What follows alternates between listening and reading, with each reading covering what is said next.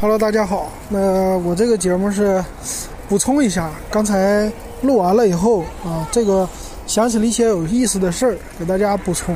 啊，欢迎你收听。我们这期节目呢，说的是去湖南啊，一直到杭州的。那补充一下啊，补充一下放在前面。那去了好玩的东西，我又想起来一个。说完了以后啊，有一个呢就是方便面。啊，你知道康师傅的方便面吧？它是有地域特性的啊，就是在不同的地域，它卖的方便面味道是不同的。你比如说，你去西安呐，西北那头就有西红柿鸡蛋，这个是一个康师傅的味儿；还有呢，油泼辣子味儿啊，这个就在那一个区域西北。过了西北呢，没了啊。你去东北呢，小鸡炖蘑菇。哎，你到了长沙、武汉的时候。他们那儿也有自己特色的一个味道，叫爆椒牛肉面，还有一个叫啊香辣香辣锅海带面啊，这两个是我在超市里见到的，挺有意思啊。这个买了，我那个爆椒牛肉面我吃了，呃，这方便面的特色是什么呢？它呃蔬菜包比别的方便面多一些，蔬菜包呢，它里边。是有黄豆，啊，有一些块大一点的鸡蛋，那个小的蛋花，啊，多了这些东西，啊，所以泡出来的味道基本上，呃，总体的味道和那个香辣牛肉面还是有点像的，只是多了一些呃佐料啊，啊，还是挺有意思的，也算是当地这一个区域的一个特产了，啊，当地人喜欢吃。香辣的这种口味不是麻辣的啊！大家如果去的话，或者说在淘宝上，你可以搜索这种特定区域的面条，可以买到啊。这是第一个补充的。第二个呢是，呃，我这一路走过来这几个省市，我在街上看到的小牛的电动车比较多啊。上海呢这边电动车卖小牛，它一般不给上牌子，哎，但是我从南京开始到什么武汉。到长沙啊，一直回来到杭州啊，这些地方都能看到小牛的电动车。嗯，不能说特别多吧，但是呃会经常看到，所以看起来好像小牛电动车的销量还是不差的，而且对大家的接受程度也是很高的。虽然它售价偏高一些啊，但是大家买的认可度啊也是挺高的吧？啊，这是第二点补充的，很有意思，很多。那第三点呢，就是支付宝现在的支付宝、微信应用的范围越来越广了。啊，我们这回呢，就是大部分的支付都是用的微信和支付宝。那你走高速公路呢，你可以用呃支付宝，大部分的高速公路的收费口都可以用支付宝扫码、微信扫码来付，啊，很少用现金。那我用的是 ETC。啊，这个 ETC 呢，之前我办的时候免费嘛，这上海的 ETC，它叫互通卡。那这个我看了章程，它章程里边写的是在江浙沪用的这张卡。啊，我在淘宝上啊，在那个百度上，我还特意查了一下，说这卡出了江浙沪能不能用？很多网友说呢不能用，但是这次我一试啊，发现能用啊，全国通用的。所以基本上你在任何一个地方办的 ETC，啊，它全国都是联网的，应该都可以用啊，啊，所以你就开车自驾的时候，你把 ETC 钱给它充满了，啊，那你基本上到哪里都可以快速通过。那我呢没有充满，我就充了两百块走的时候。后来我怎么充的很有意思，这时候呢就用到我的小米小米五 S 这手机了。小米五 S 这手机呢。它有 NFC 的功能啊，它除了公交卡之外呢，还可以给 ETC 充值。那个 ETC 啊，它和公交卡是一样的，都是一个那个非接触式的卡片啊。那用那个上海公交卡充值的这么一个程序，哎，我就可以给我的 ETC 随时充钱了啊，这个非常方便。所以我先后充了两次啊，一共充了七百块钱儿。啊，都充好了啊，过那个高速，快速通过了。所以这个方式呢，大家如果有 NFC 的这个手机，只要是能用公交卡的，啊，能刷公交卡的这个小米，我是已经给大家试验好了，是完全可以的啊。但是用苹果充起来稍微有点麻烦。苹果不是用非接触式 NFC 来充，它好像是 APP 上要用蓝牙来连接你那个 ETC 的设备来充啊，相对来说比较麻烦。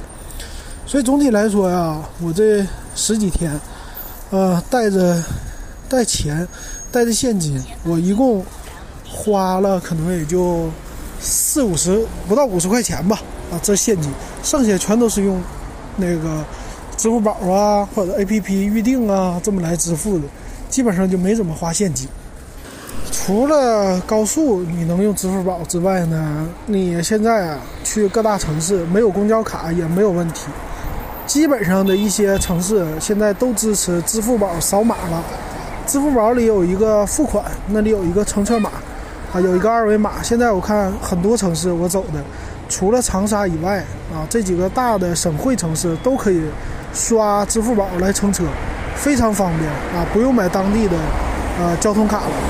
长沙有一点奇怪，是他们自己有一个 APP，啊，要下载他们叫呃湘什么一卡通。下下了那个以后呢，注册很简单，用个手机号就能注册了，但是需要往里边充值啊，这个有点不方便，但是也能够刷手机来乘车啊，基本上就现在你玩一圈啊，买门票那些景点门票也都可以用支付宝啊，可以说来说还是挺方便的吧啊，基本上你不带现金或者带个五百块的现金，基本上可以让你。在这些省会城市各大景点啊，各大餐厅，让你畅行无阻了啊！这个方式啊，现在这是体验的最大的一个改变啊，对我来说深刻有体会。好，基本上来补充这些，然后咱们接着来听听接下来的湖南的我这个旅游的节目啊。Hello，大家好，咱们今天这期节目是讲一讲旅游观感，那。上次咱们说了武汉，这次咱们接着说到湖南了。那湖南呢，去了两个城市，一个是岳阳，一个是长沙。啊，岳阳的话是我们进湖南以后的第一个城市了。我们从武汉开车的话，走到岳阳是差不多五个小时就可以开到了。呃，距离还算可以啊，不算是太长。那到了岳阳市呢，可以说是。啊，马上就要到我们的折返点。我们的折返点呢是到长沙，呃，从上海一路开到长沙，这个距离一千多公里吧，一千出头。那进入湖南呢，可以说是我们这次旅途的最好的一个感受了。整个这个省，啊，无论是吃的呀、看的呀什么的，给我们都很多的新鲜感。那我之前呢，从来没去过。湖南，啊，这个是也是我比较好奇的。然后去湖南之前呢，呃，我其实比较好奇的是吃湖南的长沙臭豆腐，啊，对这个是很特别特别的想想尝一尝啊，到底真正的长沙臭豆腐怎么样？那其实我们在武汉的时候已经吃了长沙臭豆腐了。武汉的时候吃那个臭豆腐呢，其实，在户部巷啊，吃起来就已经和呃，别的地方那种感觉不一样了。它这个臭豆腐呢，在户部巷里，它做出来它是那种黄色的臭豆腐，但是吃起来是不臭的。那它的做法呢，就是把臭豆腐啊，就是那种豆腐给油炸一下。那在那个油炸完之后啊，它的外表是脆脆的嘛，它不是就炸完了给你抹上一层酱，像别的地方给你了，它不是，它把中间呢给你敲的塌了。塌陷了中间的那个臭豆腐上啊，然后给你浇上一层汁儿啊，这里边是有什么那种像类似蒜酱的，呃，就是辣椒酱。然后呢，还有我吃了一个味道，它浇了一层汁儿，那个汁儿的味道有点像我们吃蒜蓉蒸粉丝那个味道的啊，就这么的一盒一盒拿来以后吃呢，哎，感觉它不臭啊，不是说那种像我们在东北吃或者别的地方吃。闻起来臭，然后吃起来像厕所那种臭味儿的臭豆腐，它不是，啊，它吃起来的话，入口就挺香的。但是大部分的味道我吃起来就是一个蒜蓉粉丝的味儿，啊，我觉得还行吧，一般吧这臭豆腐。啊，这是我留的一个悬念吧。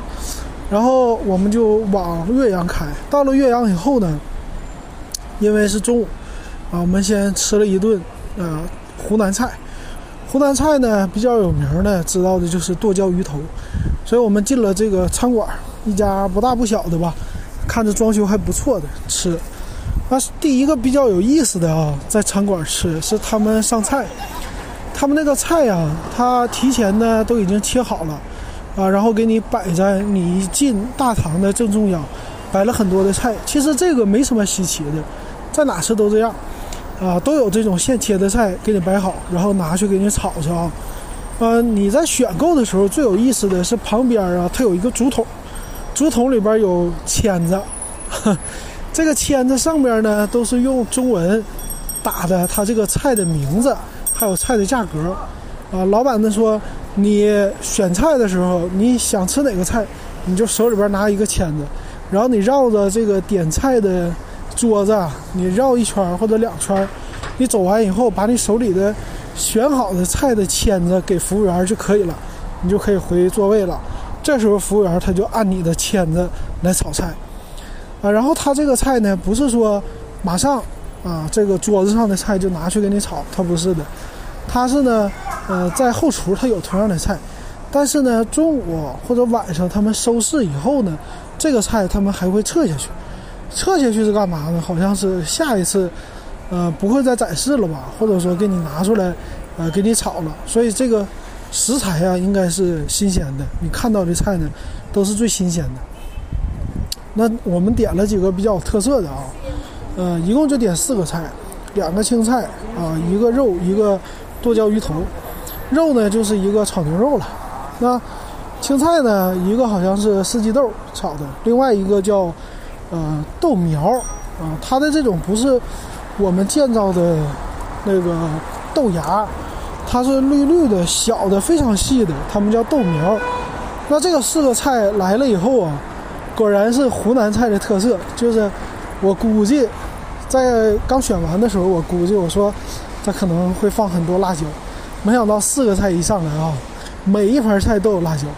那个铁板牛肉啊，那辣椒是更是多，就是整个铁板上有一半感觉都是辣椒，红红的啊，然后非常辣，给人看起来的感觉非常辣啊。那这四个菜来了以后，我说一看这么多辣椒，那立马的必须得点点那个米饭呢，必须得就着米饭吃，要不你那么干着吃，肯定是受不了的啊。我们就。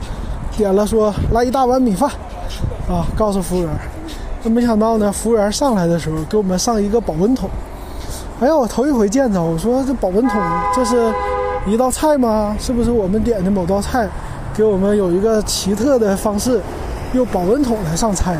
那服务员说不是啊，这是米饭，啊，米饭怕你们凉了。我说米饭这么装啊？他说对呀，啊，我觉得这个很新奇。然后在你的桌子上呢，它有一个筷子的桶，那桶里面有一个盛米饭的一个勺子，啊，就是饭板。然后你自己打开这个保温桶以后呢，你就自己用饭板来盛米饭就好了。啊，这个方式是我从来没见过的，第一次见到这种方式的啊上米饭。他说这个好处就是为了防止饭冷了啊，用这种方式来上。那。后来啊，他上饭的这种方式，我在湖南、在长沙也看到了啊。菜馆在一些传统的就是湖南菜馆里都有。后来我也问了湖南人，他们说这很正常啊，在我们这儿吃饭都是这样的啊。我觉得这个是可能是湖南的一个现象哈。离开湖南，我还从来没见过哈。这个是饭桶上菜。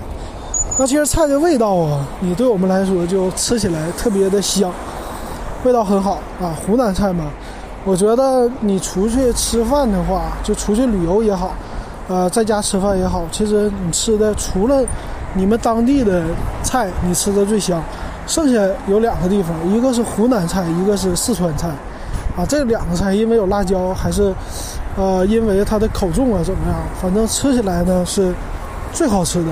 啊，最合你口味的，或者说你出去旅游你吃不惯了，吃不惯当地菜的情况下，你只要去什么川菜馆或者火锅馆、重庆火锅馆，或者再找个湖南菜馆啊，都能让你吃的非常的非常的好啊，找到那种回家的感觉。反正全国的口味都一样。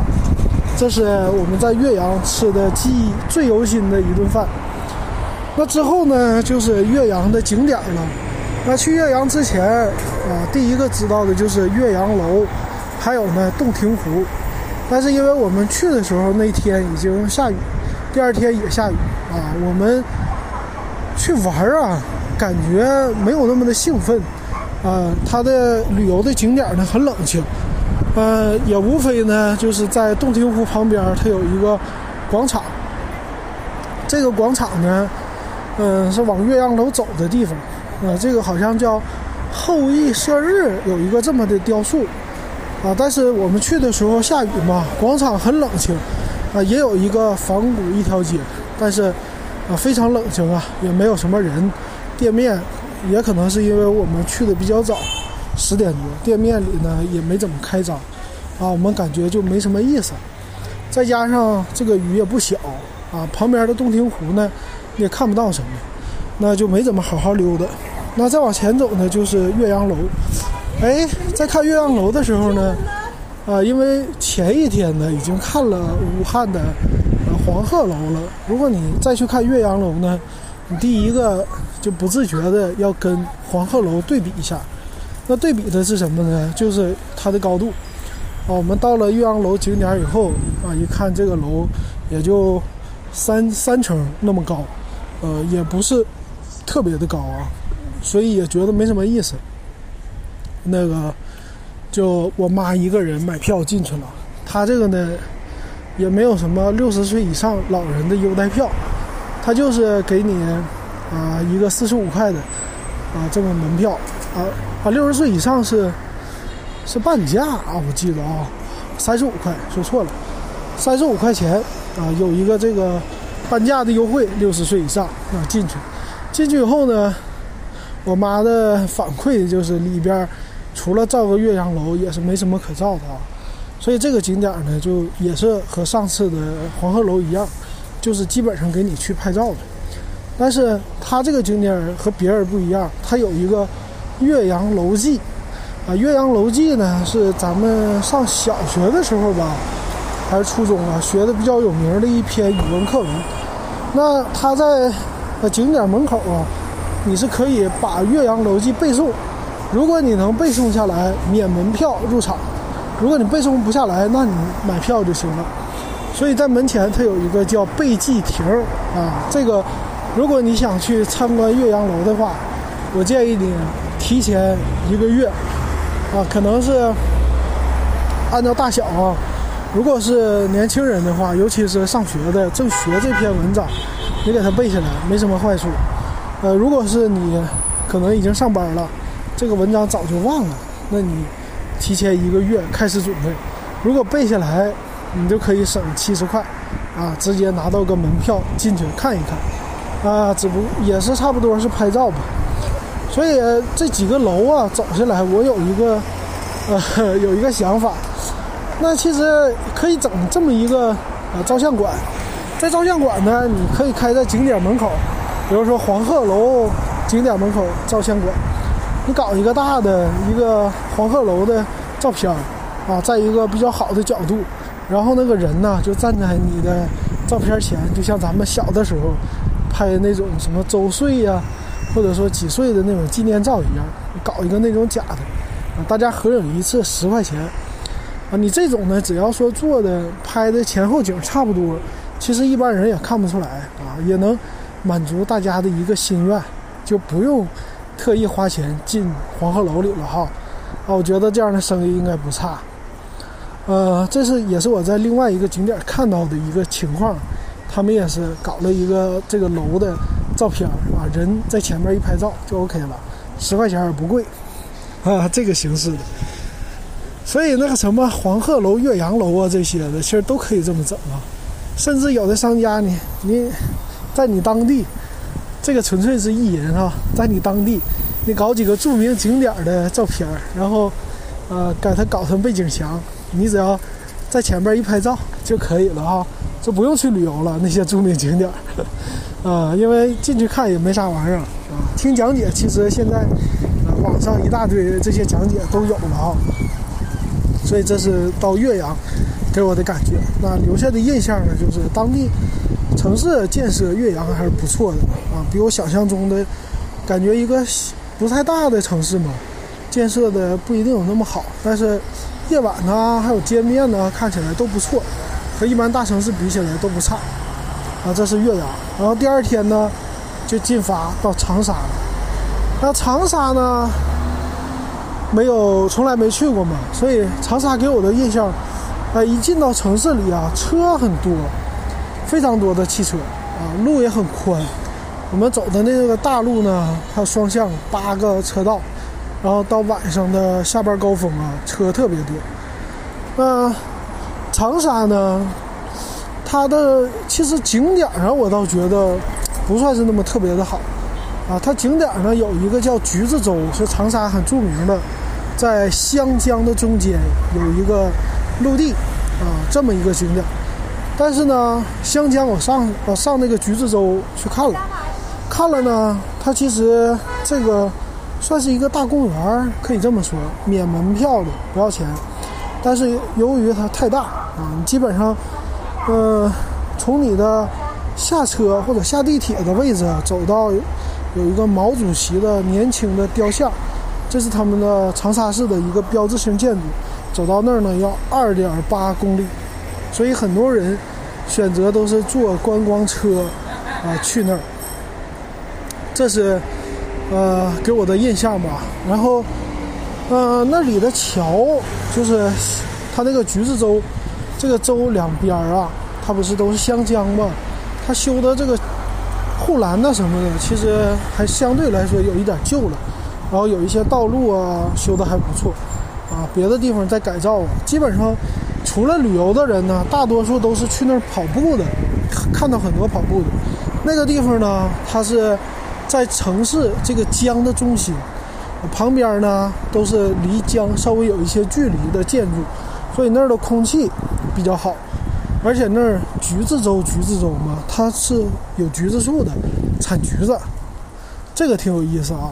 还有呢一些柚子树啊，绿化呢可以说在城市正中心的绿化应该是最好的了吧。打断了一下，那它那里边产橘子，产柚子。啊，这个空气还是很好的，但是呢，基本上也是去了以后照相，但实际江两边我感觉就一路走过来，还是武汉的那个长江看起来是很让人就觉得比较宽的，然后看起来很雄伟还是怎么的吧，反正这种感觉哈。湘江再一看呢，都看多了，也就没啥意思了，啊。所以那个景点我们逛的比较少，反而是它的商业街有一个叫太平老街，这个是长沙比较有名的一条商业街，啊，在它的周边呢有很多这种。那那个太平老街呢，也是一个仿古一条街，这一路我们走了很多仿古一条街。那在这儿呢有很多小吃，一进去以后啊，给我第一大印象就是我们吃到了臭豆腐。那长沙的臭豆腐和武汉的比起来，比武汉的就更好吃了。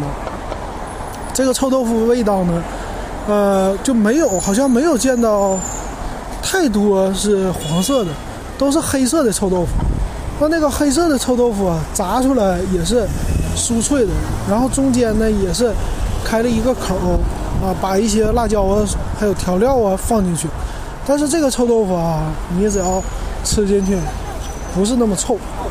但是呢，它进到嘴里，一个是油炸出来的那种酥脆，然后再加上有一些稍微的臭的味道，啊，大部分进去以后都是油炸出来那种香味儿，啊，这个臭豆腐我觉得确实，长沙的臭豆腐好吃啊，这个啊不愧是叫有名的一个臭豆腐的产地吧，啊，所以这种臭豆腐呢是也比较贵，六个十块钱啊，有几个品牌。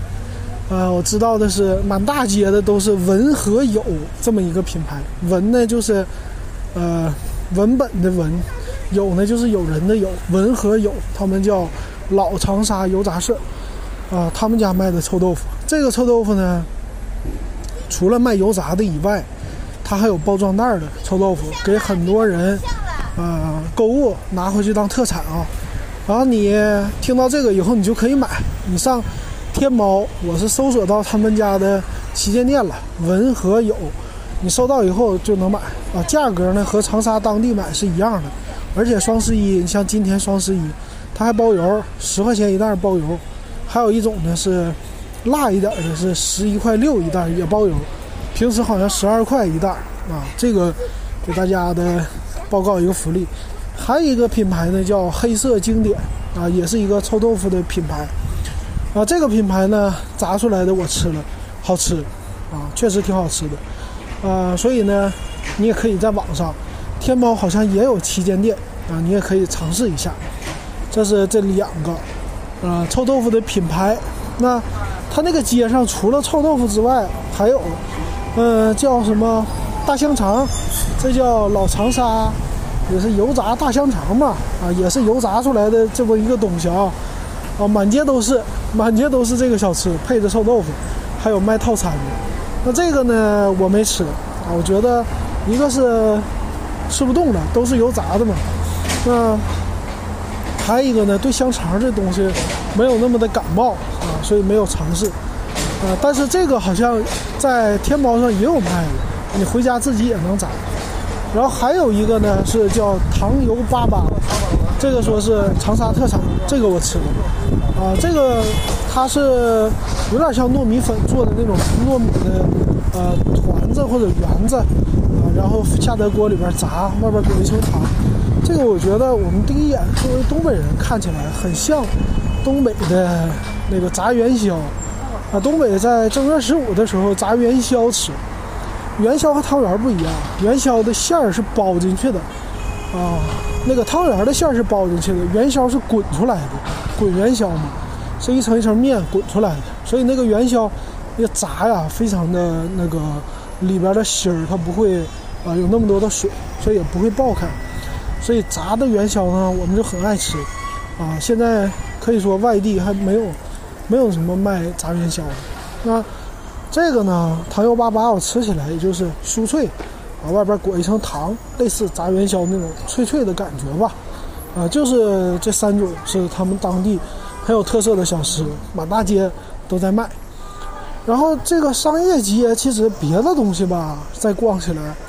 可能是卖银饰多一些，卖银饰的店，不知道为什么，也可能说是因为有苗族的关系在湘西，啊，反正人是店多。那其实逛起来，剩下的话就是就是感觉，呃，比较繁华。长沙这种繁华的劲儿，就是他们的商业街，除了这一条老街之外，啊，它旁边还有两三条街，都是那种大的。高的建筑，然后大的商场，啊，都非常的非常的高大。晚上呢也是很热闹啊，这种这种感觉吧，啊，所以给我的印象非常的好，就感觉长沙啊这个中心呐，这购物啊，最起码旅游的这条街非常的繁华，啊，很喜欢。那但是有一个不好的地方啊，不好的就是满大街呢。你在逛的时候，你会吸很多的油烟，呃，都是满街的臭豆腐那种油烟的味道，啊，这个你只要在逛这小吃街的时候，就这个味道是去不掉的。甚至你到什么银饰店呢，那些商店里啊，也有很多的这种臭味儿，呃，臭味儿还不太浓，但是油烟味儿特别浓，所以呛的人比较难受，呼吸的时候比较难受。那另外还有一些特产就是。叫什么香辣脆吧，啊，还有一些比较辣的那种酱，啊，这个也是他们的特产。还有辣的是木瓜丝，啊，这个都有。这个呢，如果你想吃的话，我在店里边找了，留了一张名片，啊，回去是准备买的。但是呢，你可以啊加他们家的微信，不一定买，你可以先看看。他们说他们家微信朋友圈里有很多那个照片。啊，大家看完以后，在淘宝上也能买，这也是当地的一个特产。啊，他卖的是差不多大部分的酱都卖二十五块一斤啊，但是我相信在淘宝上会找到更便宜的，那个价格的啊，其实质量都差不多，啊，香辣脆都很好吃。所以到了长沙的整个湖南省的，给我的感觉就是吃的好啊，看的景景吧算是一般吧，但是吃的确实各种小吃的特色还是很丰富的啊，在长沙市的这个小吃街呀。旅游景点、商业街的小吃街也特别的多啊！你进去逛，就非常给你热闹的那种感觉啊！这种比较适合旅游啊，这种感觉啊。景点方面呢，是我觉得长沙和岳阳的这个景点不一定是特别多的代表吧。它那个代表景点，我觉得湘西那头不错，比如说凤凰古城啊，或者你去一些苗寨啊那儿，或者张家界是吧？那儿看到的是。更好的，但这次呢，我们就没去上，啊，没有往那头走，所以也给大家就讲不了这种体验了。那长沙基本上就是啊，说的说成这样吧，湖南基本上是这样。然后，呃，长沙之后呢，我们待了一天，我再想想啊，最后还有什么可以买的东西？还有一个，还有一个是叫也很有特色的叫。呃，芝麻茶，芝麻茶，这个是朋友送给我们的一个东西，啊，也是当地的一个特产。啊，我们喝了一下，这个茶呢不是一般的茶叶，它是里边都是炒的，比如说有芝麻，有黄豆，啊，还有什么花生，啊，还有一点点绿茶，还有其他几种料啊，在一起的这么一小包的，是冲着喝的，这个叫芝麻茶。很有当地特色，这也是从来没听说过的。然后你再买的话，就是一些豆干类的东西。我们在超市里遇到的啊，豆干类的东西是在超市里特别特别多，散装称重的啊，我们也买了一些。这基本上就是湖南的一些特产了吧？啊，所以你去湖南呢，你就可以去吃啊，奔着吃来去，我觉得你会啊非常满意的，感到非常满意的就。啊，或者说玩的很开心的吧，不会给你太失望的那种感觉。啊，这是比之前的那几个景点令我觉得最好的地方。那这是湖南的长沙，咱们玩好以后呢，下一站我们就去了南昌，啊，江西省就往回走了，开始折返了。那往南昌走啊，本来想南昌呢，我还也没去过，啊，也不太清楚南昌到底有什么，但是。呃，说到江西省最有名的，应该就是景德镇，啊，景德镇的瓷器，还有呢就是九江市，啊，也是听得比较耳熟的地方。九江好像听得最多的是发大水，啊，酒吧抗洪啊什么的，就是旁边有一条江嘛，啊，这种感觉。所以，但是啊，因为时间原因呢，我们就没去上这两个地方，就只是去一个南昌。但是南昌呢，我们到了，本来原定计划是要住两个晚上。但是当天呢，我们下午到了以后啊，就去了那个商业街。那因为走过这几个城市了嘛，那到了南昌的商业街，叫八一八一公园附近吧。啊，这个那商业街呢叫胜利路。啊我们去了以后呢，就整体看起来跟之前那几个城市就不能比了，相对来说比较呃冷清啊，可以这么说，不是那么特别热闹，建筑也一般。卖的东西也是一般啊，就卖的打折的衣服啊什么的比较多，而小吃啊什么的还真没听说有什么特别有名的，就是就从我们的看起来吧，就没什么特别有名的这种小吃的感觉，反正街上没见到。啊，还有呢，就是给我的感觉，我们去了一个公园，是呃南湖公园还是八一公园啊？去了以后也是。相对来说比较老旧啊，路呢什么的也比较脏，这种感觉好像有点去了这公园有点九十年代的那种感觉吧，都不太新啊，所以给我们的印象对这城市第一眼的印象不太好。它旁边呢，城市里也有一条江，这个是这个不叫不叫长江，应该是啊，反正旁边有一条江吧啊，这个啊，所以。第一眼的感觉就不算是太好，也觉得没什么景点。剩下的的城市旁边是有一个叫梅岭的这么一个，就是大一点的吧。他们说叫我在网上查叫南昌的后花园，啊，是一个山吧，这种风景区。但是我们这一路看的比较多啊，江水看的也比较多，啊，就没想去了啊，相对来说也比较累。那还一个呢，又是一个楼啊，就刚去完黄鹤、岳阳这两个楼之后呢，它这叫滕王阁啊，也是当地非常有名的一个地方。刚才又打断了一下啊，那个滕王阁，所以我们觉得上的楼太多了，就没去。那晚上呢，我们吃完饭之后啊，回来的路上坐出租车，哎，正好从那儿路过。晚上的那个滕王阁还是夜景挺好看的，啊，那个司机给我们建议呢，说让我们去八一广场，啊，所以八一广场修的不错。那这个滕王阁呢，我们看了一眼，就我觉得是晚上的夜景比白天更好看。所以这一路走过来，但是我们没进去啊，我们觉得基本上也就是一个照相的地方。你花了钱进去，也就是啊来点，又被打断了一次啊，所以那个滕王阁呢，我们就没去。所以基本上对南昌的印象，就感觉要么呢就和之前的景点有一些重复了。你比如说这个江啊、江景啊，啊还有那个阁楼啊这些，我们就没去。商业街也觉得一般，啊公园也觉得稍微有一些陈旧。啊，路上呢稍微有一些脏一些啊，就感觉和之前的长沙一比起来，这个呃差距有一点大啊，所以我们就临时决定，啊，第二天晚上，第二天我们就不在这玩了，我们直接撤。啊，下一步呢，我们也没去景德镇，我们就奔了义乌。啊，义乌呢是义乌呢有这个小商品城，啊，义乌叫商贸城，所以我们临时说去看一看。所以我们今天呢，昨天啊，十一月十号我们就到了义乌。啊，那个南昌到义乌开了四百多公里啊，开了差不多半天多。那到了义乌以后啊。